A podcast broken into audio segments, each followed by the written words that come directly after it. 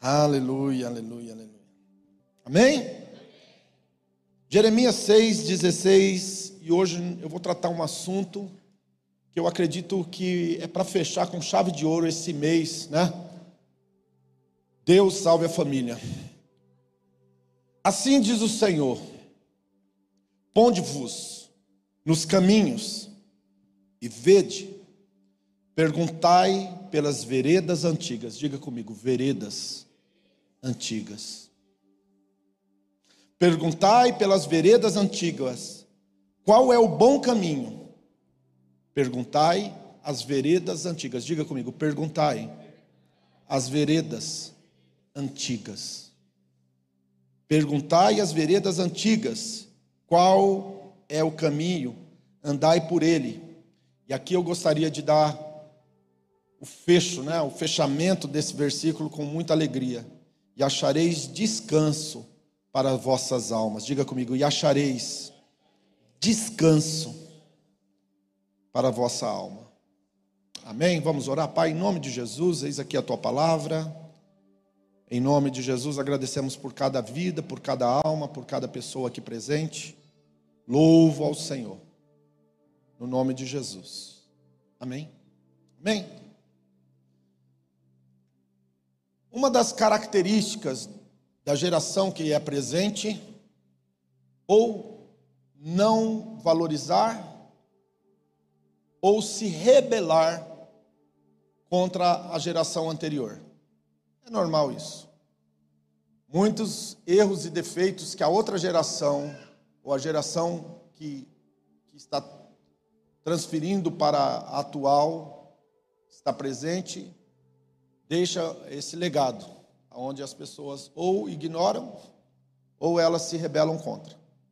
Recentemente, naquele livro que eu estou lendo, ah, sobre a mesa, né? eu li uma passagem que falou muito ao meu coração. Uma jovem que era de uma família londrina, né, de Londres. Ele, ela era da aristocracia, né? Aristocratas, né? O pessoal do alto escalão, pessoas que são muito ricas. Ela nasceu dentro desse berço de ouro mas ela, ela se voltou contra tudo aquilo. Havia muita, muita coisa errada, muita hipocrisia, muita coisa que ela não gostava. E lá em Londres, né, os ingleses têm uma cultura. Quando uma criança nasce, eles, principalmente dessa, dessa linha, né, mandou, manda fazer um anel grande de prata e, e gravar o nome da criança naquele anel que é onde coloca o guardanapo de limpar a boca. As mulheres que preparam uma mesa, gostam de preparar uma mesa bonita, geralmente tem, né, feito ou manual ou comprado aqueles anéis para colocar o guardanapo. Quem já viu aqueles anéis de colocar o guardanapo? Já viu? Você vai num casamento, tem aquela mesa bonita, aquele monte de garfo, garfo para salada, garfo para comer isso, garfo e faca para sobremesa, colherzinha, e geralmente tem um guardanapo, e no meio do guardanapo tem um anel. E esse anel acompanha a criança durante toda a sua vida. Toda vez que ela sentar na mesa para almoçar, ou para jantar, ou para fazer uma refeição, esse anel de prata vai estar tá lá. Quando a criança fica grande, casa, ela leva o anel dela para dentro da casa dela. Ou seja, agora aquele anel que ela ganhou de colocar no guardanapo de boca, que está escrito o seu nome, ela pode levar embora. E ela pode levar para sua casa, aonde ela casou e tem o seu marido. Detalhe, e o seu marido também vai ter um anel de prata escrito o seu nome e vai levar para sua casa quando ambos casarem. E a pergunta é: por que, pastor? Porque para eles um dos maiores valores da família, ou eles entendem a importância, né, da família estar à mesa. A mesa é algo muito importante. A mesa é algo que vai acompanhar a vida de um ser humano do momento que ela nasce até quando ela parte deste mundo. E se ela tem um anel com seu nome, quer dizer que sempre haverá um lugar à mesa para ela. Sabe, no capítulo 3 e 4 ali de Apocalipse, principalmente o capítulo 4, que fala das bodas do cordeiro, eu acredito, eu acredito, tá? Diz que tem uma pedra branca que tem o teu nome e que ninguém pode saber qual é o seu nome senão você que recebeu e o Deus que te deu. Mas eu acredito que essa pedra branca também vai estar lá na mesa escrito o teu nome, segurando ou colocado em cima do guardanapo. É só um pensamento, não estou falando que é assim, não, é só para você. E aí então ela estava vivendo uma vida. Imagina uma pessoa né, que se rebelou contra a própria família. E obviamente que as famílias não são perfeitas, têm suas dificuldades, seus problemas mas ela literalmente ela abandonou essa cultura, esse legado. Ela abandonou essa cultura, esse legado de ter o seu anel de prata escrito o seu nome em cima da mesa. Ela abandonou essa cultura. Isso não fazia mais parte da vida dela. A Dev, ela, ela montou a mesa e levou essa moça que estava com a vida toda arrebentada. E quando ela sentou na mesa e ela viu aquele guardanapo segurado por um anel, com os pratos, ela começou a chorar. E ela começou a chorar compulsivamente, e ela disse para David e contou a história do que acontecia na família dela a respeito do anel que segurava o guardanapo que ela tinha acesso de sentar na mesa com seu nome. E ela disse: Eu me rebelei contra uma coisa tão linda, porque eu não aceitei uma série de coisas, mas também não aceitei algo que era tão bonito, tão lindo. E aqui esse texto que nós estamos lendo, ele fala sobre algumas coisas que o ser humano não pode tirar da sua vida. Ele diz assim: Ponde-vos nos caminhos e vede, perguntai pelas veredas antigas, qual é o bom caminho e andai por ele. Então, existem algumas coisas que estão presentes na sua vida hoje que se chama veredas antigas. Inclusive, tem um curso que chama Veredas Antigas.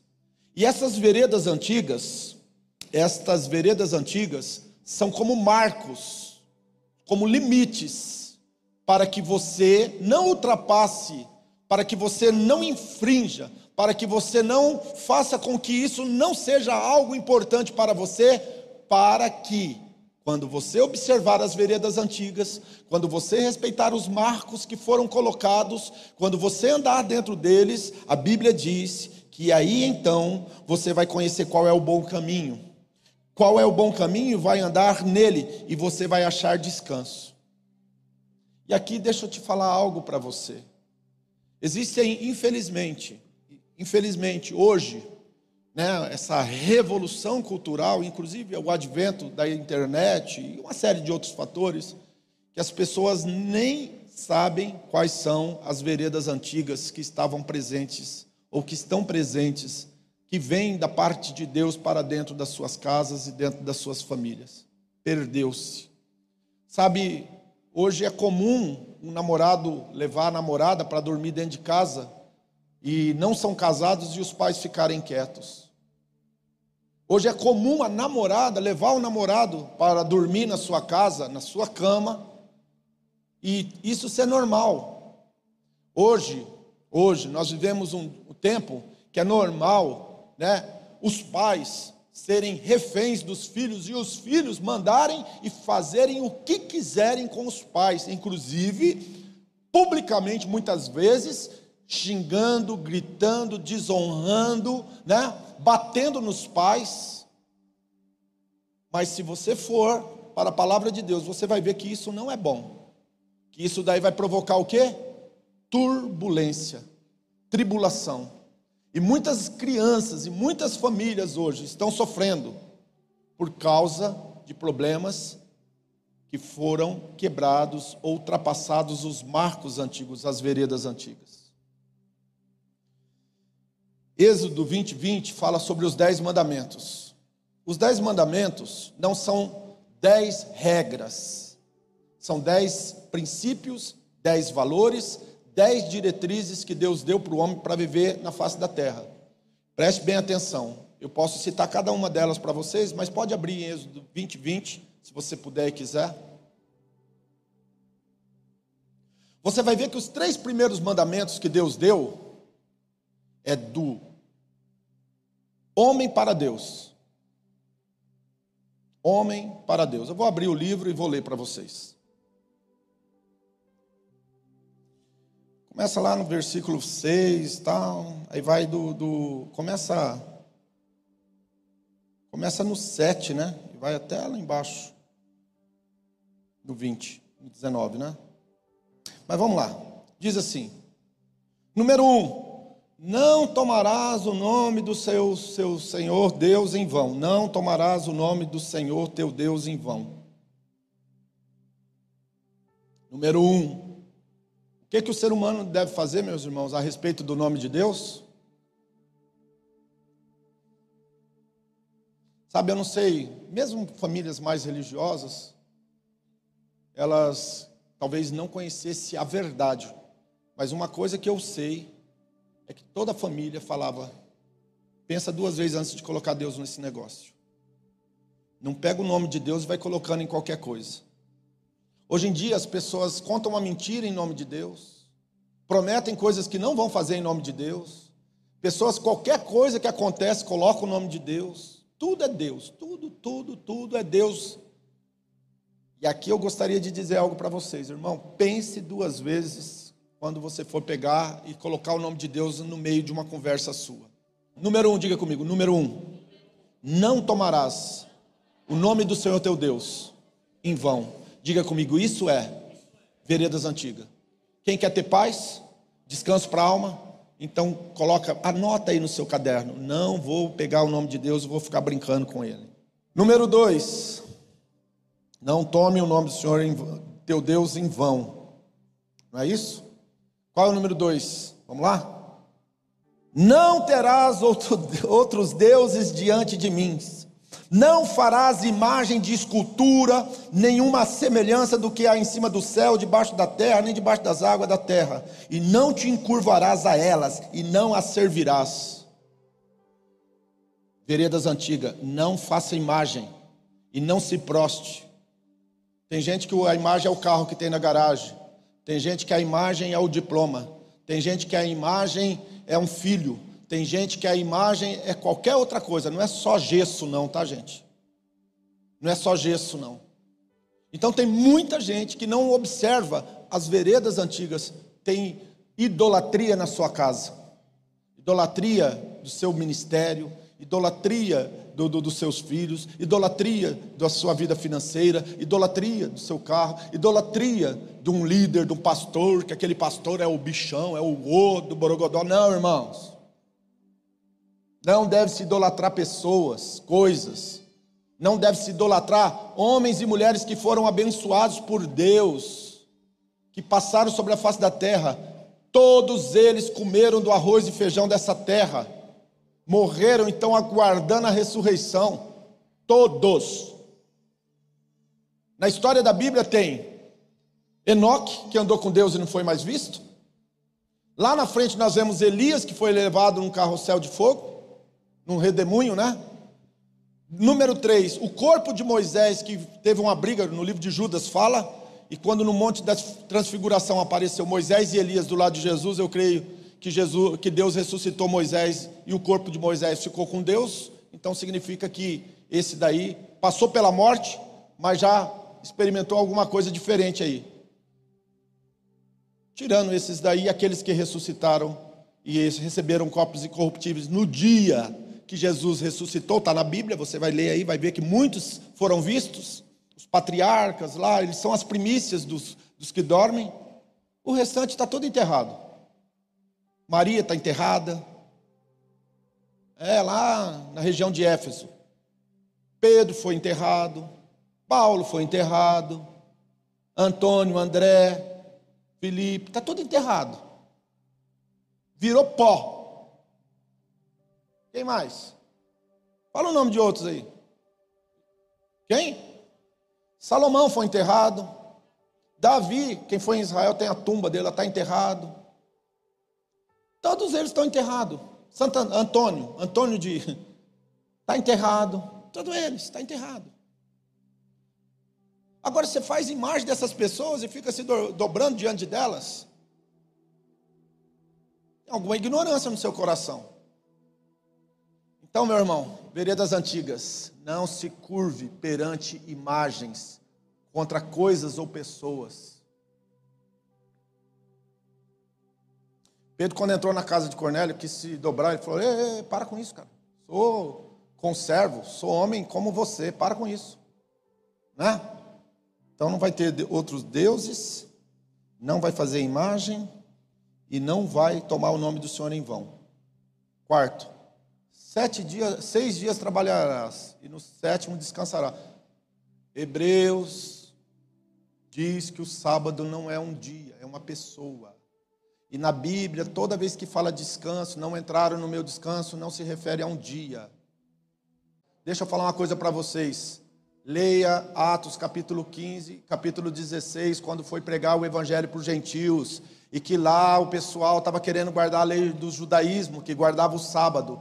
Os apóstolos disseram que são quatro coisas que a igreja gentílica tem que fazer. Número um, sangue, sangue sufocado idolatria e prostituição. São quatro princípios da igreja primitiva para os gentios. Não mandou guardar o sábado. Leia é, Atos capítulo 15 e capítulo 16. Se você ainda tem dificuldade, vem na igreja, mas você veio com essa ideia de guardar o sábado. O sábado, segundo Hebreus, não é uma pessoa, não é um dia, é uma pessoa, é Jesus. Deus colocou ele mesmo no meio do mandamento. E o que, que eu aprendo aqui? Se você observar as veredas antigas, você vai ter descanso. Olha o que, que diz lá em Jeremias 6, 16: E achareis descanso para a vossa alma. O descanso não é você ficar em casa sem fazer nada, irmãos. O descanso é você viver uma vida em plena comunhão com Jesus. Vou repetir.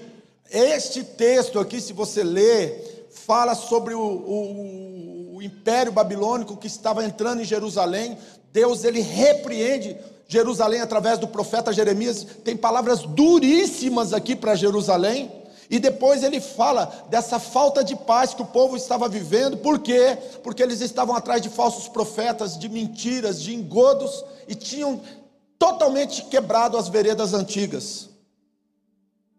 Então, o sábado não é um dia, é uma pessoa. O que, que eu aprendo isso? Que na sua vida você nunca deve esquecer dessa vereda ou desse marco para que você tenha descanso. Quem quer o descanso, irmãos? Quer ver que eu vou mostrar para vocês na Bíblia que faz sentido o que eu estou falando? Mateus 11, 29. Vamos ver se está aqui. Jesus está conversando com as pessoas, a conversa uma conversa muito boa, muito séria. E aí, ele começa falando assim: o jugo de Jesus. Olha, o jugo não é da igreja A, B ou C. O jugo de Jesus. Abre aí, Mateus 11, 25 em diante. Jugo de. Quem crê em Jesus aqui? O jugo de Jesus. Naquele tempo, respondendo, Jesus disse: Graças te dou, ó Pai Senhor dos céus e da terra, que ocultaste estas coisas dos sábios e instruídos e revelaste aos pequenininhos. Sim, ó Pai, porque assim te aprove. Todas as coisas me foram entregues por meu Pai. Ninguém conhece o Filho senão o Pai, e ninguém conhece o Pai senão o Filho e aquele a quem o Filho quiser revelar. A maior revelação que você pode ter de Jesus é quando Jesus se revela ou revela o Pai para você. Se tua religião não vai para Jesus e Jesus não se revela ou não revela o Pai para você, pode rever a tua conduta. E ele falou: "E aquele a quem o filho quiser". Aí ele fala assim: "Olha para mim, olha para mim, vinde a mim. Todos que estáis ao sábado falando: Vinde a mim, todos que estáis cansados, oprimidos, e eu vos aliviarei. Tomai sobre vós o meu jugo e aprendei de mim, porque eu sou manso e humilde de coração, e encontrareis descanso para as vossas almas. E quem está em Jesus encontra o que, irmãos? E ele está dizendo: Vinde a mim, todos que estáis cansados, oprimidos, sobrecarregados, e eu vos aliviarei. Tomai sobre vós o meu jugo e aprendei de mim, porque sou manso e humilde de coração, e encontrareis descanso para a vossa alma. Deixa eu falar uma coisa para vocês aqui. Quem gosta de complicar a sua vida espiritual é o diabo. As coisas de Deus são simples, não são simplórias, mas são simples. Tem muitas pessoas que colocam uma infinidade de coisas para se chegar a Deus, ou para que você possa viver com Deus. Irmãos, não existe isso. É você chegar a Jesus, vinde a mim. Jesus não colocou intermediário, preste bem atenção, não existe intermediário. Ele falou: vinde a mim. Meu irmão, você tem livre acesso agora. E se você observar as veredas antigas, você vai ter descanso. Se você observar as veredas antigas, você vai encontrar Jesus. E se você continuar lá no livro de Êxodo, no capítulo 20, versículo 20, lá em diante, lá no capítulo, capítulo 20, você vai ver. Seis dias fez o Senhor e a terra, e o mar que tudo, mas no sétimo ele descansou, porquanto abençoou o sábado e santificou. Jesus falou: Meu pai trabalha e eu trabalho até hoje. Então quer dizer que Jesus, Deus mentiu? Não. Agora vamos lá. Olha uma vereda terrível que as pessoas que estão sofrendo não observam. Honra teu pai e tua mãe. Diga comigo, honrar pai e mãe. Fala simples assim. Pastor, você quer dizer que eu tenho que, que fazer tudo que o meu pai e minha mãe mandar? Irmão, se ele colocar uma idolatria na tua vida, não é veredas antigas, é veredas erradas.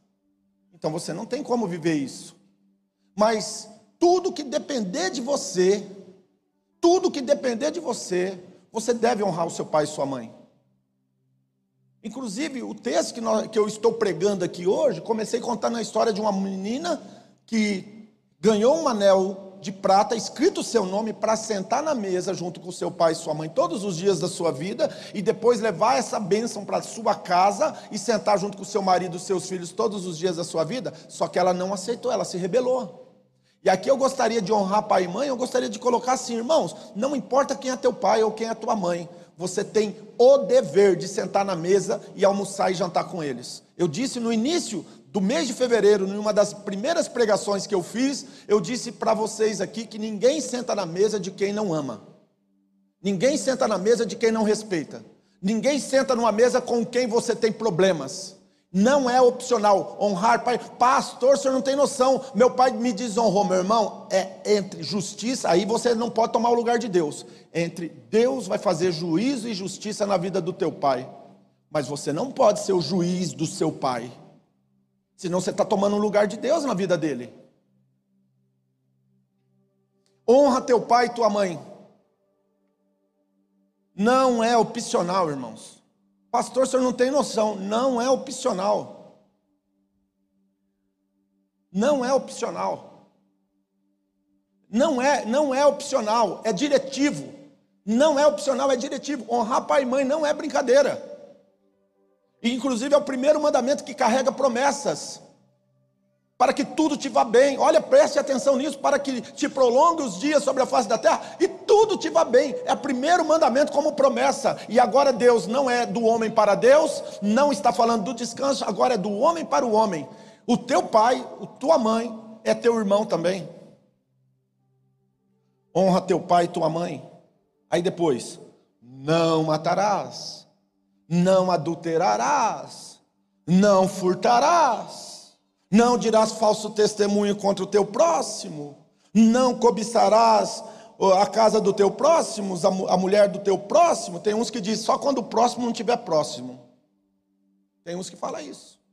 Não cobiçarás a mulher do teu próximo, nem o servo, nem a serva, nem o boi, nem o jumento, nada, coisa alguma do teu próximo. Então, olha, não matar, não adulterar, não furtar, não dar falso testemunho, não cobiçar, são cinco mandamentos praticamente, né? seis mandamentos com honrar pai e mãe, que é do homem para o homem. Diga comigo assim, isso é vereda antiga. Aí você, você, você vai cuidar de pessoas, pastorear pessoas. As pessoas, as pessoas, elas, elas quebram os marcos e elas extrapolam as veredas antigas. E deixa eu falar uma coisa para você, aqui entra uma palavra de Deus para a sua vida. Te conserta. faça concertos. De tempos em tempos, homens e mulheres de Deus levantam um altar e se convertem, e se, se arrependem, confessam seus pecados. Provérbios 28, 13 diz: Ao que confessa e deixa alcança misericórdia, mas aqueles que vivem encobrindo as suas transgressões jamais vai prosperar. Então, de tempos em tempos, Deus vai chamar você para pegar as veredas antigas que você abandonou, e agora você vai ter que voltar lá e colocar os marquinhos. E aí, irmãos, deixa eu falar uma coisa para vocês. Tem muita gente entrando no terreno dos outros porque não sabe qual é as veredas, qual é os marcos do terreno, da propriedade, daquilo que é o limite, daquilo que lhe pertence. Tem gente invadindo a área do outro. Tem gente querendo que é o do outro. Tem gente querendo e não e, e, quer não eu vou ganhar um metro a mais aqui dentro da propriedade do outro. Chama o agrimensor lá para medir o terreno, descobre que a propriedade dele foi construída 3, 4 metros dentro do terreno do vizinho. Isso dá um pepino do caramba. Acho que a Vera trabalha na área de imobiliária e sabe, o Diego trabalha, sabe. Tem mais gente que trabalha aí sabe. Irmãos, veredas antigas, marcos antigos é para ser respeitado. Chama o agrimensor, ele pega o GPS, pumba, esse terreno tá no lugar, você está querendo entrar. Aí o cara vai lá, o que que ele faz?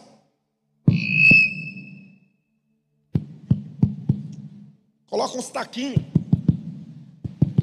É ou não é? Não é assim? Pega umas cunhas. É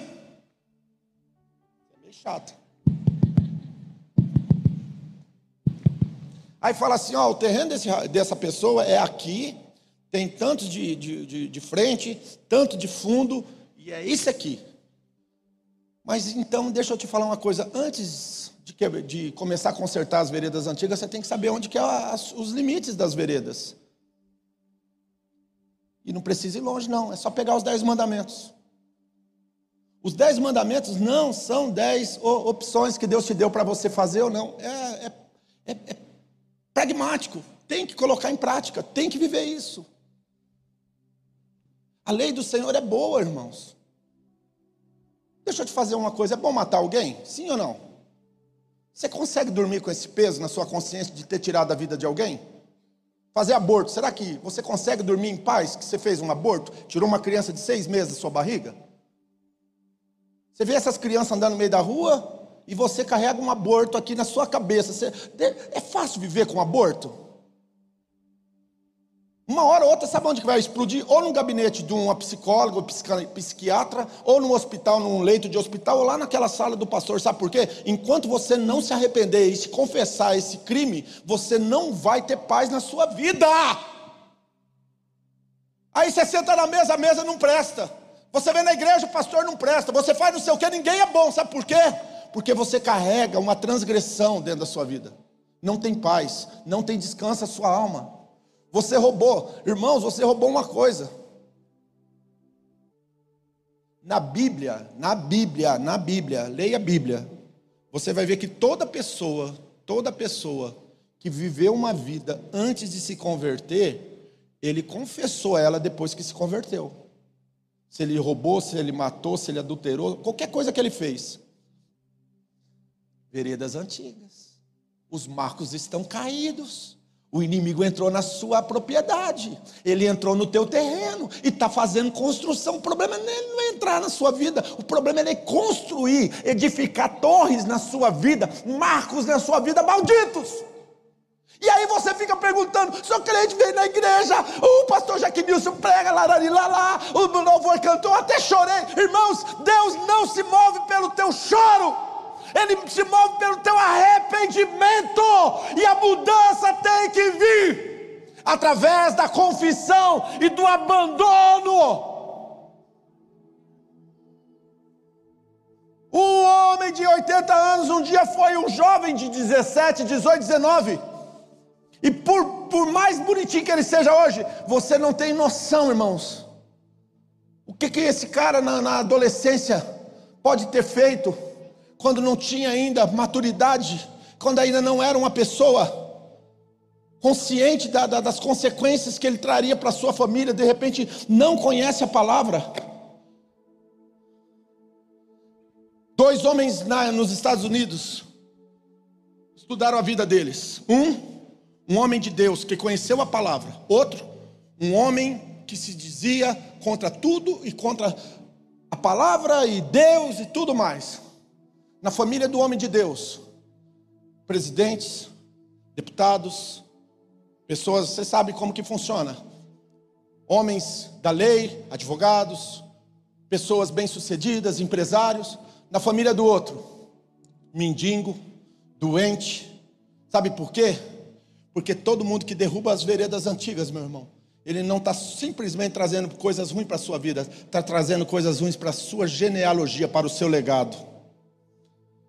Está na história, está na Bíblia.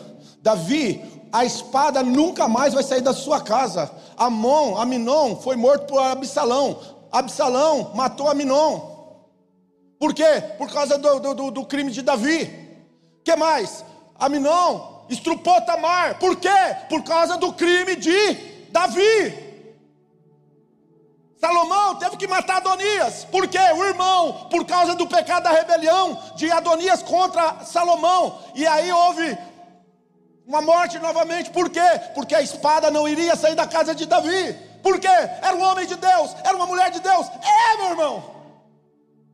Mas olho por olho, Deus ele pede. No homem não vai fazer justiça na tua vida, mas Deus vai ter que aplicar a correção. O cara subiu, Corinto, o cara subiu no leito do pai dele e profanou o leito do pai dele com a, com a mulher do pai. A Bíblia diz que Paulo disse: pega esse infeliz e entrega para Satanás, porque é melhor entregar ele para sofrer, para apanhar, para passar tragédias, lutas na sua vida natural, para que quem saiba se arrependa e a sua alma seja salva. Não derrubeis as veredas e os marcos antigos. Sabe veredas antigas, irmãos? São coisas que a gente tem que observar que o pai e a mãe nos ensinou. Coisas que são boas. São coisas que estão na Bíblia. E se você viver isso, você vai estar protegido, guardado. Sabe? Senta na mesa com seu pai e sua mãe. Senta na mesa. Senta na mesa de novo. Pastor, eu não consigo. Eu sei que você não consegue. Mas o Cristo que está em ti, ele vai conseguir. Eu vou repetir isso, você não vai conseguir. Mas o Cristo que está em mim, o Cristo que está em mim, ele vai conseguir. Pastor, eu não consigo. Jesus em vós, esperança da glória. Colossenses capítulo 1, versículo 27. Um mistério esteve escondido por toda uma eternidade. Cristo em ti, esperança da glória. Vamos terminar esse, esse tempo de mesa aqui? Prepara-me uma mesa na presença dos meus inimigos. Unge a minha cabeça com óleo e o meu cálice transborda. Meu irmão, Deus vai fazer você sentar em mesas. E não é que essas mesas ou essas pessoas sejam perfeitas, puras, santas, maravilhosas, mas é que o óleo do Espírito está sobre você. Porque o óleo do Espírito está sobre ti. Porque o óleo do amor está sobre você. O óleo do perdão está sobre você. E quando você tem o Espírito de Deus, irmãos, é impossível você não amar a Deus, não ter idolatria entre você e Deus, não pegar o nome de Deus e jogar no lixo, fazer dele trapo de imundícia. É impossível você não ter descanso, porque você conheceu o descanso. Mateus 11, 25 em diante. É impossível você não abandonar, matar, roubar, adulterar, blá blá blá blá. blá que são coisas tão básicas, mas fazem uma diferença tão grande. Casamento não é fácil, todo mundo tem luta. Mas se você não casar, filhos, lar, posteridade, família é um plano original de Deus. Família não é um plano secundário. Ah, Deus tem um segundo, um segundo plano. Não, não, não, Deus só teve um plano só. Mateus 11, 20, é, Gênesis 21, 27, 28 diz: Fez o Senhor Deus, o Criador, macho e fêmea, segundo a sua imagem e semelhança os criou, homem e mulher, macho e fêmea. Isso é veredas antigas. As veredas antigas hoje quebrou. Vocês sabem disso. Pastor, eu tenho esse problema na minha família. Não tem nada de. Meu irmão, nós não estamos aqui para para falar se você tem esse problema, não tem, se isso tem o seu filho, não tem. Eu não estou aqui para. Irmãos, olha bem para mim, eu não estou ensinando vocês sobre isso. Eu não estou aqui falando sobre isso. Ah, pastor, lá em casa o Marco foi, foi para foi, foi a marca. Agora não, não é Adão e Eva, Adão e Ivo. Não, pastor, eu não estou aqui. O negócio é outro. Trata-se disso, mas trata-se principalmente a partir de você.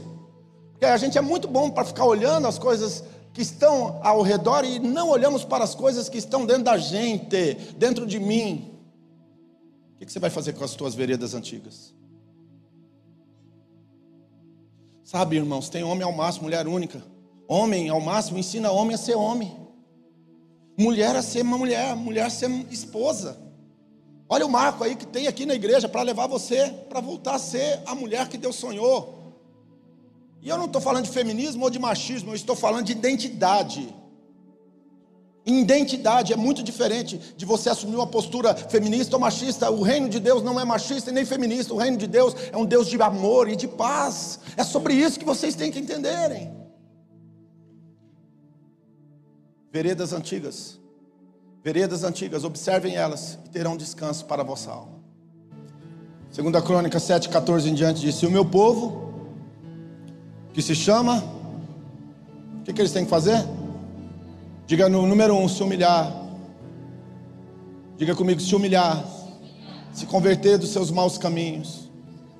Diz o Senhor. Então eu, o Senhor, perdoarei os seus pecados e sararei a sua terra.